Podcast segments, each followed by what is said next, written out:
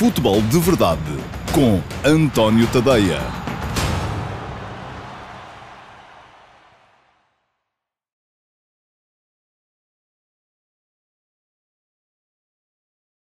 Olá, muito bom dia a todos. Eu sou o António Tadeia. Este é o Futebol de Verdade número 260, edição para o dia 20, uh, perdão, número 259. Estou a chegar-me à frente com uh, toda a força, é o 259.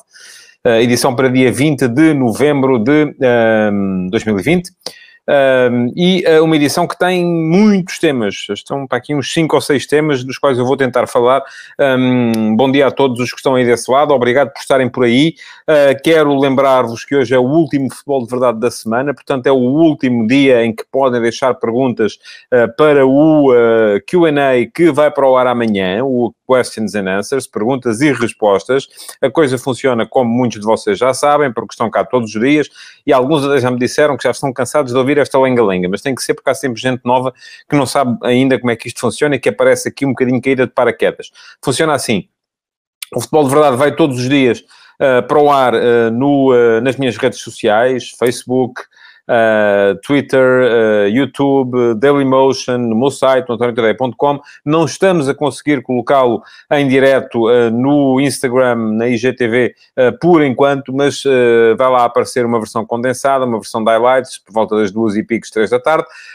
bom, e uh, depois, além desta, uh, e além disso, está também em podcast, portanto, quem quiser pode ouvir-me em podcast as edições normais do, do Futebol de Verdade. Quem quiser pode ir deixando perguntas nas caixas de comentários das mais diversas redes sociais. Eles podem aparecer aqui, como está a aparecer agora este bom dia do Acúrcio Afonso, porque tenho comigo o uh, João Piecho e o Vítor Hugo Carmo, que me dão apoio e vão selecionando os comentários e as perguntas que vão aparecendo nas, nas caixas de comentários para serem colocados aqui. Bom dia para a Alemanha também para o Armando Peixoto, um, e, e, e, aqueles que não forem uh, uh, respondidos em direto, uh, durante a emissão em direto do Futebol de Verdade, esta meia horinha, meio-dia e meia, uma hora, um, ficam guardaditos para serem depois respondidos, se forem selecionados, no Q&A. O Q&A vai para o ar ao sábado, ao meio-dia e meia. Eu gravo à sexta-feira à tarde, e um, com respostas às melhores perguntas uh, da, da semana. Bom dia também para o United Kingdom, para o Alcides Correia e todos aqueles que eventualmente estejam a ouvir e a ver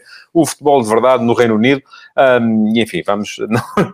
Temos gente de todo lado, é extraordinário. Acho, acho que um, eu, eu que sou muito crítico das redes sociais em muita coisa, esta é uma vantagem das redes sociais, porque permitem que um tipo aqui sentado em casa com o póster do Apocalipse Now do Marlon Brando ali atrás uh, uh, e uma capa da, da revista Record 10, que marcou a minha, a minha carreira, um, que chega ao mundo inteiro. E isto é, é, é, é de facto fenomenal. Não é preciso ter aqui grandes parafernálias, é um computador, uma ligação à internet e pronto, já está.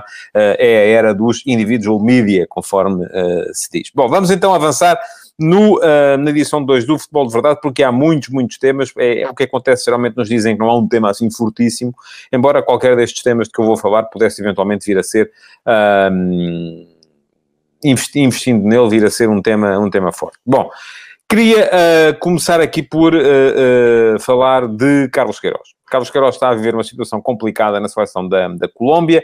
A goleada que sofreu contra o Equador um, na última jornada da qualificação sul-americana para o Campeonato do Mundo parece que o deixou mais fora do que dentro. Tanto quanto sei, ainda não é oficial a separação, embora me pareça que ela vai ser inevitável, não há uh, já grande vontade de parte a parte de manter uh, Carlos Queiroz à frente da seleção da Colômbia, um, e isto significa que uh, o português já não tem muito tempo para conseguir aquilo que é um dos seus objetivos de carreira neste momento. E Carlos Queiroz já não é um treinador novato, é um treinador que já começou uh, durante a década de 80 do século passado, nas camadas jovens da Federação Portuguesa de Futebol, e uh, é neste momento um dos uh, quatro homens que conseguiu apurar Uh, três equipas para uma fase final de um campeonato do mundo. Só há quatro homens no mundo inteiro uh, terem conseguido esta, esta proeza. Carlos Queiroz Uh, fracassou na tentativa de levar Portugal ao Mundial de 94, quando pegou na sua equipa uh, na geração de ouro, que, que, nas duas gerações, enfim, é tudo a mesma geração, foram duas equipas, mas é tudo a mesma geração, a chamada geração de ouro do futebol português, que ele levou a campeão do mundo de sub-20 em 89 e em 91, uh, ah, mas depois, em, na qualificação para o Mundial de 94, acabou por não conseguir, caímos perante a, a, Itália, naquele famoso jogo em San Siro, que Queiroz acabou a dizer tinha razão, mas enfim. Uh, o escolheu foi o fórum e o local errado para o dizer, uh, como acontece muitas vezes com Queiroz, e é por isso que alguém me dizia aqui que toda a carreira dele foi complicada. Um, mas quando ele acabou aquele, esse jogo em San Siro a dizer que era preciso varrer a porcaria da Federação Portuguesa de Futebol, um, deu uns cartoons engraçados, o Queiroz de vassoura, e alguns funcionários da FPF daquela altura. A FPF mudou muito desde uh, esse ano de 93 até hoje, também muitos anos passaram. E a verdade é que está hoje uma estrutura muito mais profissionalizada. Bom, depois disso, Queiroz conseguiu apurar a África do Sul para o Mundial de 2002. Não foi, acabou por ser substituído por Joe Mossono antes da, da, da, fase final e por isso não foi à Coreia-Japão, mas enfim, qualificou a equipa e é disso que estou aqui a falar. São treinadores que qualificaram equipas para fases finais do Campeonato do Mundo.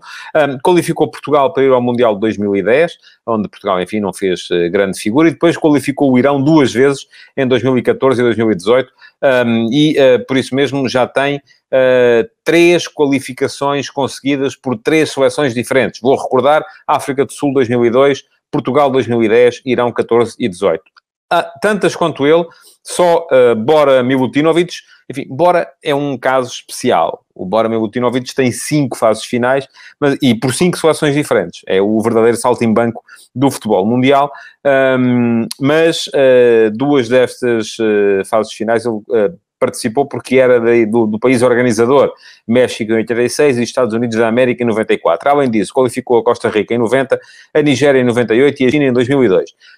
Henri Michel, o francês Henri Michel, qualificou a França em 86, uh, qualificou Marrocos em 98 e a Costa do Marfim em 2006, a altura em que se virou para o futebol africano, e Carlos Alberto Parreira, uh, que de todos uh, foi o único a conseguir passar com sucesso por quatro fases de qualificação. Um, Kuwait em 82, Brasil em 94, Brasil em 2006 e Arábia Saudita em 98. Portanto, estamos aqui a falar de um lote restrito de treinadores que se especializaram neste tipo de, de situações, uh, de ir qualificando equipas uh, para as fases finais, uh, e eu, além de conhecer o Carlos Queiroz há 30 anos, enfim, já tivemos as nossas diferenças, já tivemos as nossas uh, semelhanças de opinião. Um, é uma pessoa que eu respeito, gostava, por ser português, de o ver bem sucedido nesta tarefa de um, chegar à, à, à, proeza do Carlos Alberto Parreira e tornar-se aqui, pelo menos, co-recordista mundial. Não vai ser, aparentemente, com a Colômbia, mas ah, o que não vai, não vai faltar aí são seleções à procura de selecionador assim que as qualificações começarem a correr um bocadito mal. Uh, veremos uh, onde é que vai uh, parar o Carlos Queiroz, uma vez que não o vejo ainda preparado para, para desistir. Para mim é um mistério, mas enfim, não estou dentro da realidade da seleção colombiana, mas é um mistério a forma como aquela equipa, com tanto craque, com tanto jogador de elevadíssima qualidade, de repente deixou de jogar. De repente aquilo parece que, como que implodiu. Um, enfim, talvez um dia haja uma explicação para isso. Segundo, uh, diz aqui o Simão Rochinol que Queiroz, do que conhece dele, é competente, mas muito conflituoso. Ele não chegou a treinar o Real Madrid? Chegou. Um, chegou a treinar o Real Madrid uh, em, precisamente quando, quando depois de sair da seleção uh, da África do Sul, mas foi a altura, foi uma altura má para o Real Madrid. Foi uma altura em que, aliás, a passagem de Carlos Queiroz pelo Real Madrid tem tudo a ver com a dispensa, ou o fracasso de Carlos Queiroz no Real Madrid tem tudo a ver com a dispensa de Maquelele, em que, na altura, o Real Madrid achava que as equipas se faziam só com artistas e não havia a necessidade de ter um Casemiro, como, como tem agora esta equipa. Um, era uma altura em que uh, a equipa atacava muito bem, defendia muito mal, e as equipas de Queiroz, por acaso, são até conhecidas pelo contrário, por defender melhor do que, do que, do que atacam. Um, bom, vamos seguir em frente para mais, porque eu já, como, como disse, há muito, muito tema para, para falar aqui. Uh, queria falar-vos ainda das declarações do Paulinho, uh, o avançado do Sporting Clube Braga, que eufórico com a recente qualificação para, uh, perdão, com a recente convocatória para a Seleção Nacional, um, veio dizer que o Braga vai dar cartas, e eu acredito que sim, porque a verdade é que o Braga tem estado a, a, a fazer um trabalho muito, muito meritório, e se formos a ver, as declarações do Paulinho tinham um, um entorno, um contexto, que era o facto, além dele, enfim, Paulinho não é a formação do Braga, mas Uh, era Gil Vicente, era. Mas mas uh, na, na, última convocatória para a seleção principal de Portugal estavam vários jogadores da formação do Braga, o Pedro Neto, o Trincão, um, e isto é uma coisa que está a começar. o Braga está a começar a crescer nas, nas seleções nacionais, um, e isto tem uma justificação, porque atrás disto tudo há sempre a mesma coisa, que é o trabalho. há tal. Um, famosa frase que diz que o sucesso só, só há um sítio onde o sucesso aparece antes do trabalho, que é no dicionário, uh, mas e, e, de facto é assim, porque o trabalho que o Sporting Clube Braga tem vindo a fazer nos seus escalões de formação merece ser uh, uh, destacado. Um, alguns jogadores saíram cedo demais, enfim, eu recordo aquelas transferências, isto tem a ver também com o mercado, aquilo que eu vou dizer daqui a bocado, eh, relativamente ao mercado, um, e que já disse ontem, e enfim, vou, eu vou-me repetindo, este é, eu estou a embrulhar as coisas, não há muita coisa nova para dizer, as minhas opiniões pelo menos são convictas, uh, mas alguns destes jogadores do Sporting Clube Braga saíram cedo demais devido à pressão do mercado e ao facto do clube naturalmente na altura precisar de realizar encaixes financeiros, ah, e o caso do Pedro Neto é, é, evidente. Enfim, Pedro Neto saiu por um valor que não justificava, mas muito cedo. Uh, o Trincão saiu também por um valor que não justificava e também podemos dizer que saiu muito cedo, embora o valor tenha sido superior. Mas houve mais casos. Uh, de modo que... Uh, mas eu queria apenas destacar aqui uma, uma questão, que é o facto do Sporting Clube Braga ter estado presente na fase final de apuramento de campeão dos últimos três campeonatos nacionais de sub-19. enfim, no ano passado, 19-20, não houve, portanto, eh, e eu sobre isto também já falei, e tenho tido muita pressão vossa também para desenvolver este, este tema, uh, que é o facto de não haver futebol de formação, nem desporto de formação de todo em Portugal neste momento. Um, portanto, 19-20 não houve, mas uh, olhamos para a fase final do Campeonato Nacional de Júniores, ou de Sub-19, como quiserem chamar-lhe, de 2018-19, e por ordem de classificação, Futebol Clube Porto, Benfica, Leixões, atenção ao Leixões, Sporting, Sporting Clube Braga, Tondela, Gil Vicente e Alverca. Foram as oito equipas presentes. Uh, Diz-me o André Amaral que o Paulinho foi formado no Santa Maria, Clube de Barcelos. Pois, eu, eu não me lembrava do nome do clube. Uh, sabia que era Barcelos, depois foi Gil Vicente, mas obrigado ao André por esta, por esta uh, precisão e parabéns ao Santa Maria por ter criado ali um jogador de, de, de classe. Uh, mas eu estava aqui a desenvolver o raciocínio relativamente às presenças do Sporting Clube Braga uh, nas fases finais do Campeonato Nacional de Júniores. 2017-18, também por ordem de classificação, Benfica, Sporting, Flóculo Porto, Sporting Clube Braga, aí está, Leixões também, e atenção, um, estou curioso, não tive ainda tempo de ir ver o que é que aconteceu a estes jogadores, do, a esta fornada do Leixões, que fez quinto lugar no Nacional de Júniores 17-18 e terceiro lugar no Nacional de Júniores de 18-19, ah, e depois União de Leiria, Vitória Sport Clube e Vitória Futebol Clube. Portanto, há aqui cinco repetentes nas últimas duas edições do Campeonato Nacional Sub-19. Benfica, Sporting, Porto, Braga e Leixões. Mas andamos mais para trás.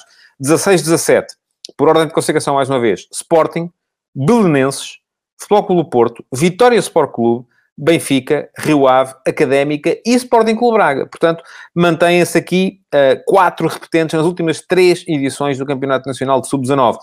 Um, os três grandes e o Sporting Clube Braga. Portanto, já estão a perceber a razão. Eu depois fui um bocadinho mais para trás. O Braga, nos dois anos anteriores, 15, 16 e 14, 15, não esteve. Há aqui outro efeito interessante, uh, que é o facto de o Vitória Sport Clube... Um, não ter estado na última edição de 18-19, mas ter estado nas, cinco, nas quatro anteriores, 17-18, 16-17, 15-16 e 14-15. O Rio Ave não esteve nas duas últimas, mas esteve nas três anteriores. Uh, portanto, há aqui uma série de clubes que estão, uh, do meu ponto de vista, a trabalhar bem uh, no setor da formação. E isso acabará, naturalmente, por ter reflexos. No caso do Sporting Clube Braga, está a ter reflexo ao mais alto nível, que é o facto dos jogadores serem chamados para as seleções nacionais. Bom, Arrumado o tema, mudar a página, vamos uh, seguir em frente para o, uh, a situação, só mesmo para fazer aqui um, um, um voto de uh, felicidades ao Vitória Futebol Clube, que faz hoje 110 anos, é e quem vê o futebol de verdade com a regularidade sabe que é um clube com o qual eu simpatizo. Aliás, todos os clubes que eram grandes quando eu era miúdo, eu simpatizo com eles. Não quer dizer que simpatize menos com os outros, mas é normal, quer dizer, é aquela altura em que uh, nós crescemos, compramos as coleções de cromos e, e, e vêm os jogadores. Eu, eu lembro-me de ver as coleções de cromos do, do, do, do Vitória uh, com, o, com o Jacinto João, com o. depois, mais tarde, aquela equipa que tinha o Carlos, ainda tinha o Carlos Cardoso, que tinha o Silvino na baliza, que tinha o Martin, que tinha, enfim, o, o, o Vitor Batista, portanto, uma série de jogadores um, que passaram pelo Vitória uh, e que fizeram com que eh, eu acabasse por uh, crescer a gostar do. Enfim, as pessoas crescem a gostar daqueles clubes que, que são grandes no, no, no, naquele período. E o Vitória está neste momento numa situação muito complicada.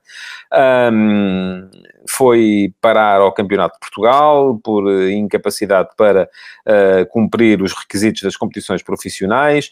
Uh, tem um novo presidente, o Paulo Rodrigues, que tem aparentemente uma tarefa muito complicada pela frente. Um, há ali muita confusão, muitas acusações uh, de fraude feita pela nova administração à administração anterior e a elementos da administração anterior. e aquilo que eu desejo, francamente, é que o Vitória consiga resolver estas coisas todas. O passado do Paulo Rodrigues também, eh, este sim conflituoso, um, fez com que eu olhasse para a chegada dele à presidência com alguma desconfiança quando ele lá chegou, uh, porque enfim, aquilo que eu vi eram as imagens dele invadir uh, as instalações da SAD, na altura em que uh, não estava no poder. Um, e, e, mas aquilo que eu desejo mesmo é que o Vitória consiga reencontrar-se e voltar aos, aos tempos de grandeza. Eu cheguei ver o Vitória nas competições europeias, um, enfim, também não foi assim há tanto tempo. O Vitória mais recentemente esteve nas competições europeias, mas eu estava a referir-me àquele super Vitória da década de 70, uh, ah, que, uh, enfim, que era uma grande, grande, grande equipa, a equipa que José Maria Pedroto deixou antes do 25 de abril de 74, uh, queixando-se da, da lei da rolha. Bom, mais um tema virado e vamos continuar então para uh, os dois últimos. Temos ainda um bocadinho, temos ainda 14 minutos, ótimo, excelente.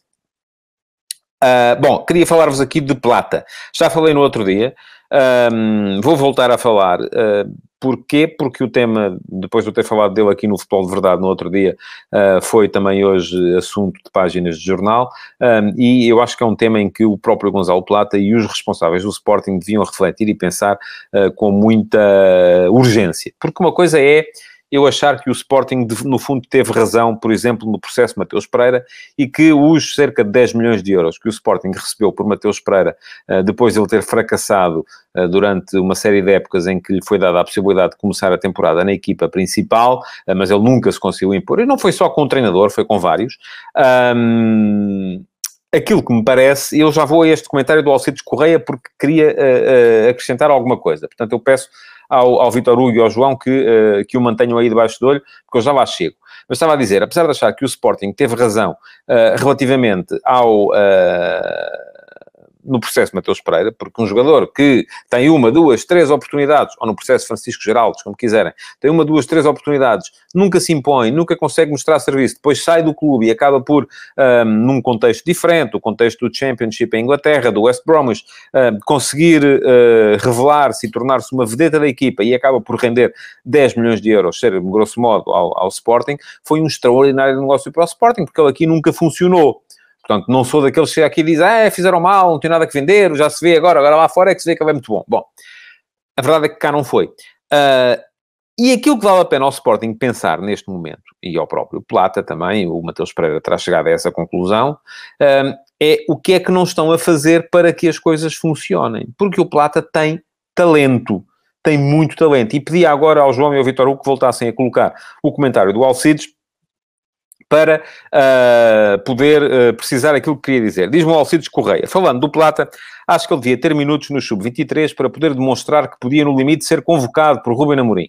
Sem espaço, torna-se complicado, visto ser jovem e precisar de minutos. Ó oh, oh, Alcides, eu concordaria consigo se eu não achasse que o Plata tem mais talento do que muitos dos que estão a, a, a jogar e a ser convocados por Ruben Amorim neste momento.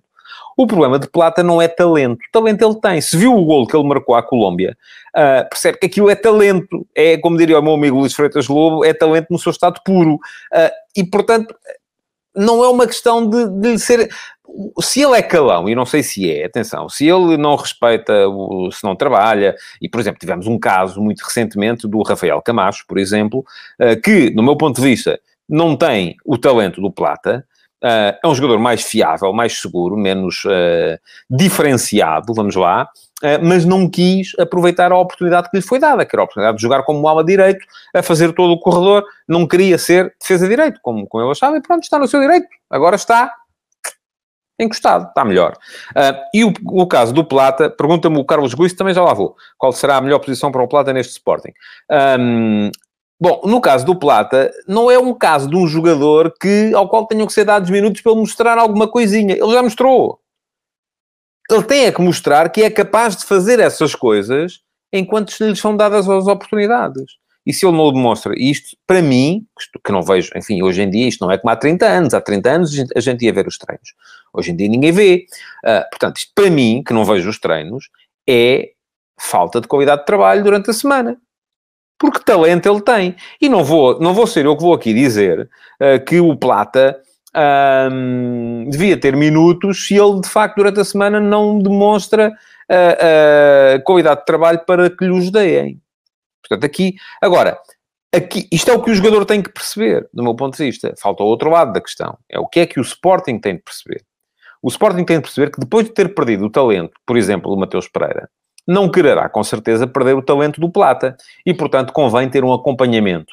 Uh, ou criar um departamento, seja o que for, não, não, uh, para acompanhar estes casos de talentos uh, rebeldes, irreverentes, e para conseguir extrair deles aquilo, aquilo que eles podem dar. Vou responder muito brevemente, antes de entrar no tema Benfica, à pergunta que acho que era do Carlos Guist, que me perguntava exatamente qual é a melhor posição para Plata neste Sporting. Olha, eu, eu não tenho grandes dúvidas que a melhor posição para o Plata neste Sporting é a posição de uh, interior direito. Ou de avançado pela direita. Vamos lá. Uh, a posição que tem vindo a ser ocupada, uh, ou pelo... e pergunto ao Luís Medeiros se as características do Plata encaixam. Encaixam se ele quiser trabalhar. Porquê? Porque ele tem talento. E aquilo que se pede, de facto, àqueles dois jogadores que atuam, o Plata é um jogador semelhante ao Trincão, por exemplo, em termos, não vou dizer, não vou aqui quantificar talentos, aqui este tem mais talento, aquele tem menos, nada disso, não é isso que eu estou a dizer. Características, drible curto, velocidade, boa arrancada, boa capacidade de transporte de bola, boa finalização de pé esquerdo. Se o Trincão era uh, e começou a, arrebentar uh, no Braga, a jogar ali naquela posição de avançado pela direita, eh, não é extremo, é avançar interior pela direita, não vejo razão nenhuma para o Plata não poder fazer o também. Tem um problema neste momento também acrescido, é que uh, tem à frente dele uma série de gente. Já está à frente dele o Tiago Tomás, está à frente dele o, uh, o, o, Pedro Gonçalves, um, diz o Pedro Miguel Ferreira, o Plata tem características que o Ruben Amorim gosta para jogar a extremo, com movimentos interiores, exatamente, tal como o Nuno Santos ou o Jovan, exatamente. O Plata não tem a capacidade de trabalho de procurar espaços como o Nuno Santos, só quer a bola no pé, admito que sim. Uh, mas de qualquer modo, uh, uh, veremos como é que o Sporting vai gerir este, este, este processo, porque acho que alguma coisa o clube também tem a obrigação de fazer, porque tem ali muito talento para poder trabalhar.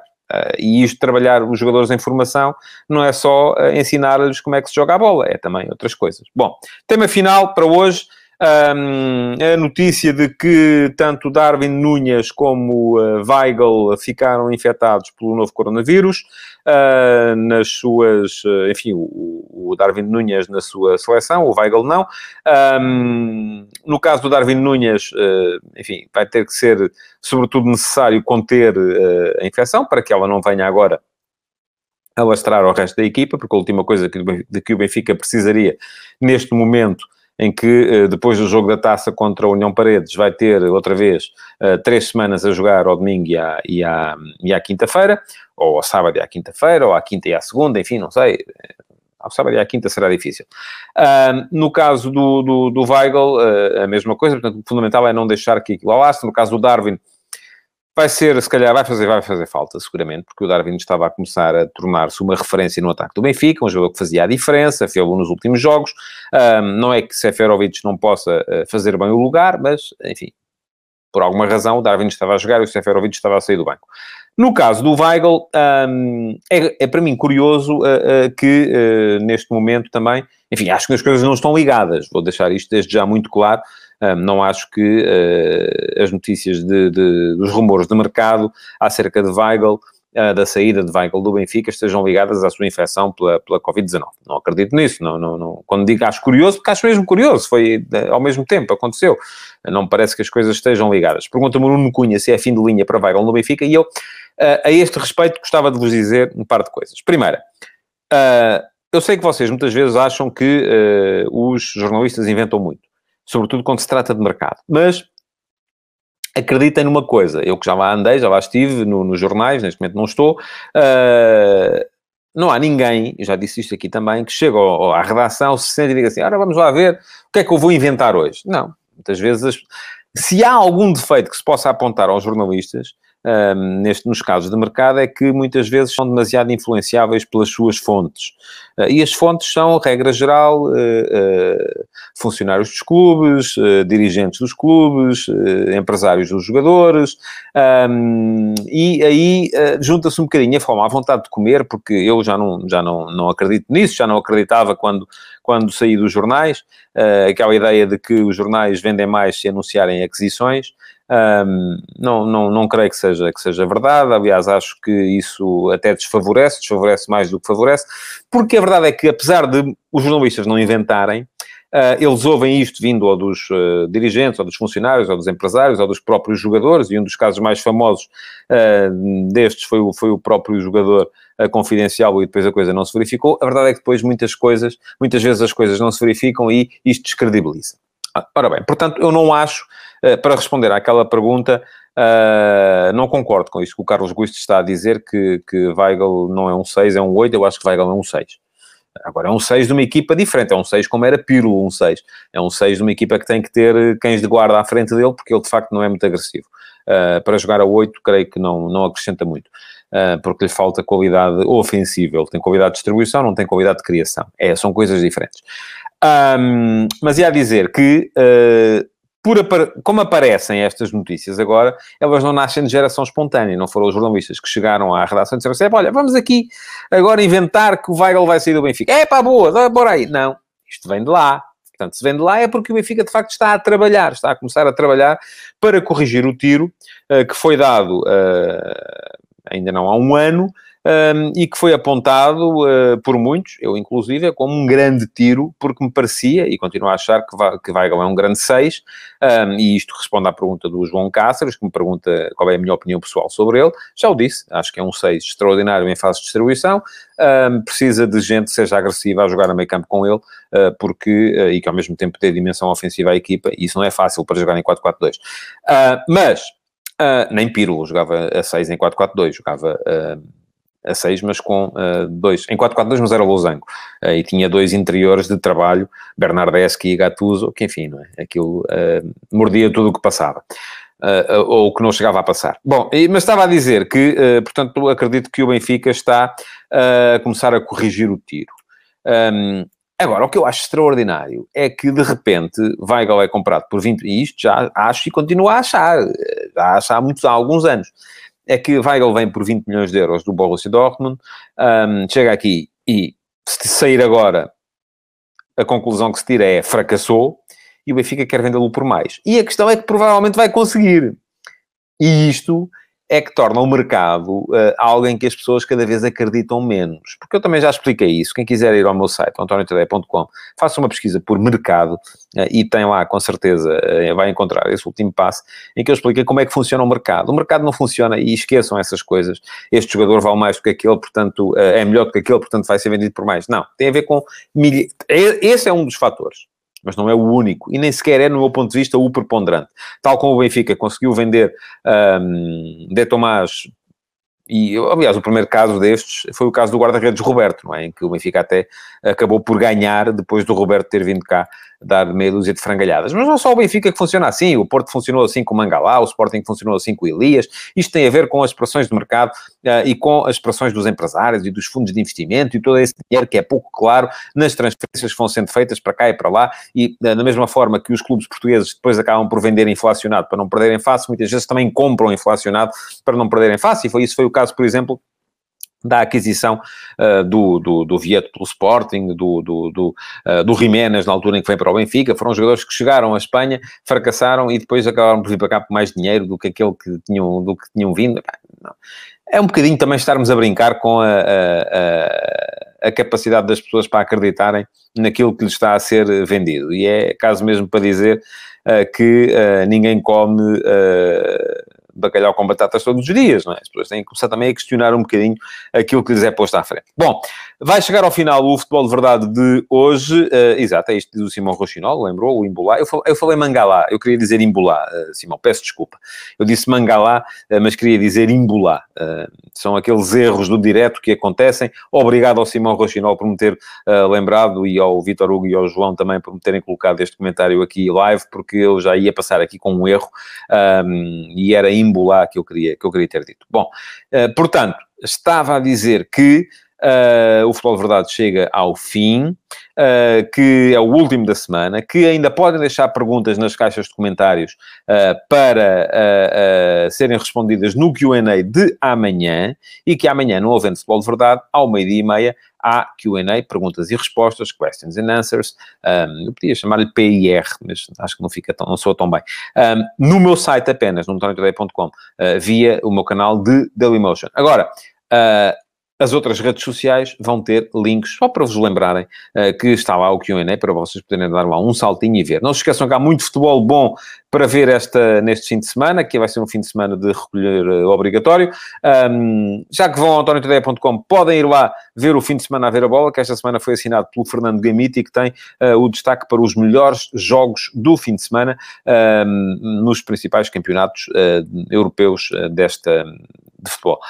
portanto, muito obrigado por ter estado aí. O vosso like, comentários e partilhem o futebol de verdade para ver se chegamos lá ao uh, registro das 50 pessoas a partilhar. Obrigado então e bom fim de semana.